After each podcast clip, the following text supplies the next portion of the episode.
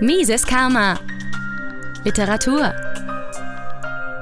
Falsche Geldtheorie führt ins Desaster.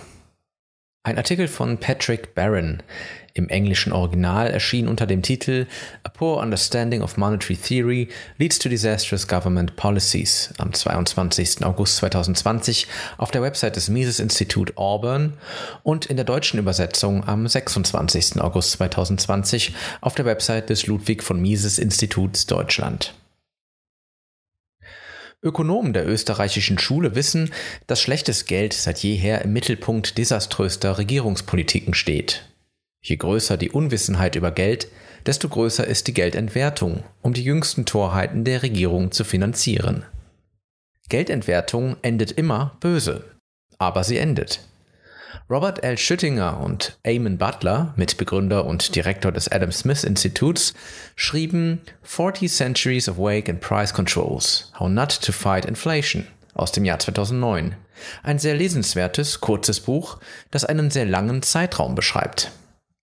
Und in Die Ethik der Geldproduktion skizzierte Jörg Guido Hülsmann all die verschiedenen Schemata, die im Laufe der Jahrtausende von Regierungen benutzt wurden, um den Lebenssaft der Wirtschaft für ihre eigenen Zwecke umzuleiten. Doch möglicherweise konnte auch Professor Hülsmann, der das Buch im Jahr 2007 schrieb, das Ausmaß der heutigen Geldexpansion nicht vorhersehen. Der entscheidende Punkt ist, dass die unwissende Öffentlichkeit und die Herrscher, die sie regieren, scheinbar glauben, dass das, was für die Erreichung eines großen Zieles benötigt wird, Geld ist. Und da eine Regierung all das Geld, das sie sich wünscht, aus dem Nichts zaubern kann, tut sie das auch. So einfach ist das. Fiat-Geld lässt keynesianische Wirtschaftspolitik möglich erscheinen. Auf dem Weg dorthin mussten einige beinahe allgemein akzeptierte wirtschaftliche Prinzipien beiseite geräumt werden.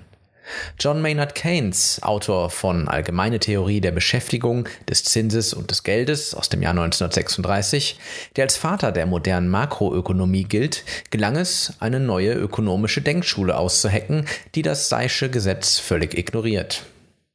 Geld war nicht länger ein indirektes Tauschmittel, um den Transfer von realen Gütern und Dienstleistungen gegen andere reale Güter und Dienstleistungen zu erleichtern, was Frank Shostak den Tausch von etwas gegen etwas nennt. Nein, jetzt konnte Geld selbst aus dem Nichts gezaubert und dazu verwendet werden, reale Güter und Dienstleistungen zu konfiszieren. Die Regierung würde nicht mehr gezwungen sein, ihre Wähler davon zu überzeugen, dass ihr letzter Ausgabenplan so notwendig war, dass er eine Erhöhung der Steuern und oder die Reduzierung oder Abschaffung einiger anderer Ausgabepläne rechtfertigen könnte. Wenn die beiden letzteren Finanzierungsoptionen ausscheiden würden, wäre sie nicht mehr, wie in der Vergangenheit, gezwungen, die Sparer davon zu überzeugen, dass ihr Geld sicher ist. Mit anderen Worten, die Ausgaben wären von der Realität der Unsicherheit und Knappheit völlig losgelöst. Fiat-Geld verbirgt die Folgen von Lockdowns. Die Coronavirus-Pandemie hat die Lehre dessen offenbart, was als moderne Geldtheorie bezeichnet wird. Die schrecklichen Folgen des Lockdowns und die Regierungen im ganzen Land wurden mit Billionen von Dollar an Fiat-Geld durch sogenannte Stimulus-Schecks, Almosen an politisch vernetzte Unternehmen und Erhöhungen der Arbeitslosenzahlungen regelgerecht in Papier eingewickelt.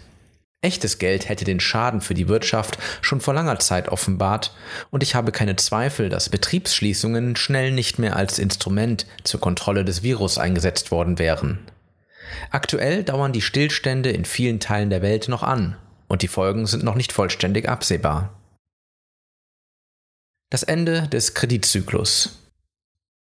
Doch die vom Coronavirus inspirierten Shutdowns und das Helikoptergeld zur Beruhigung einer verängstigten Bevölkerung sind nur die jüngsten Beispiele für eine törichte Regierungspolitik, die nur durch die Fähigkeit der Regierung möglich wurde, Geld aus dem Nichts herbeizubeschwören.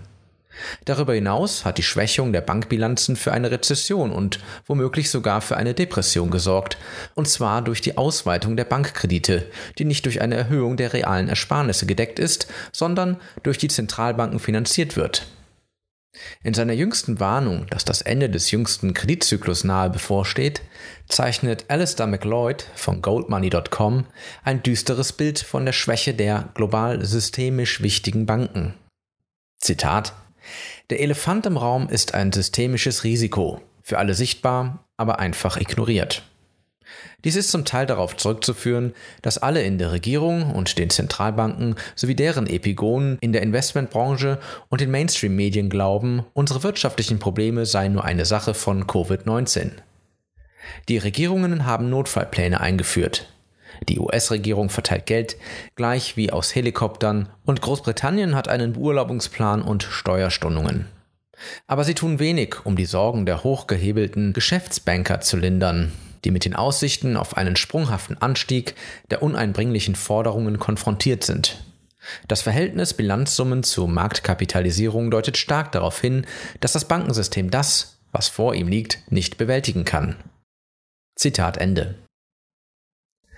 Es gibt nichts, was eine Regierung tun kann, um der Wirtschaft zu helfen, außer die Hindernisse für die Schaffung und Erhaltung von Wohlstand, die sie selbst erreicht hat, zu beseitigen und den Menschen die Freiheit zu geben, ihre eigenen Ziele zu verfolgen.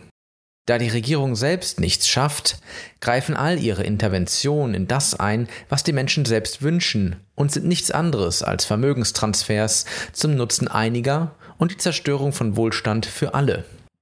Doch die Zerstörung von Wohlstand ist vielleicht nicht das Schlimmste, was passieren kann. Eine Nation kann ihre Freiheit völlig verlieren, wenn die Regierung den Einsatz verdoppelt und immer wieder verdoppelt, auf der Suche nach Scheinlösungen mit immer größeren Mengen an Fiatgeld, die aus dem Nichts gezaubert werden. Es geschah in Rom. Es geschah in der Weimarer Republik. Und es kann sicherlich auch hier und jetzt geschehen. Mises Karma, der freiheitliche Podcast auf Spotify, Deezer, iTunes und YouTube sowie unter miseskarma.de. Liebe Podcasthörer, wenn Ihnen diese Ausgabe gefallen hat, helfen Sie doch dabei, Mises Karma noch bekannter zu machen. Teilen Sie diese Episode in sozialen Netzwerken. Erzählen Sie Ihren Freunden und Bekannten davon. Hinterlassen Sie einen Daumen nach oben auf YouTube oder schreiben Sie eine Bewertung auf iTunes. Jede noch so kleine Interaktion hilft dabei, den Podcast zu verbreiten. Anregungen und Kritik können Sie über das Kontaktformular auf miseskarma.de einreichen. Vielen Dank!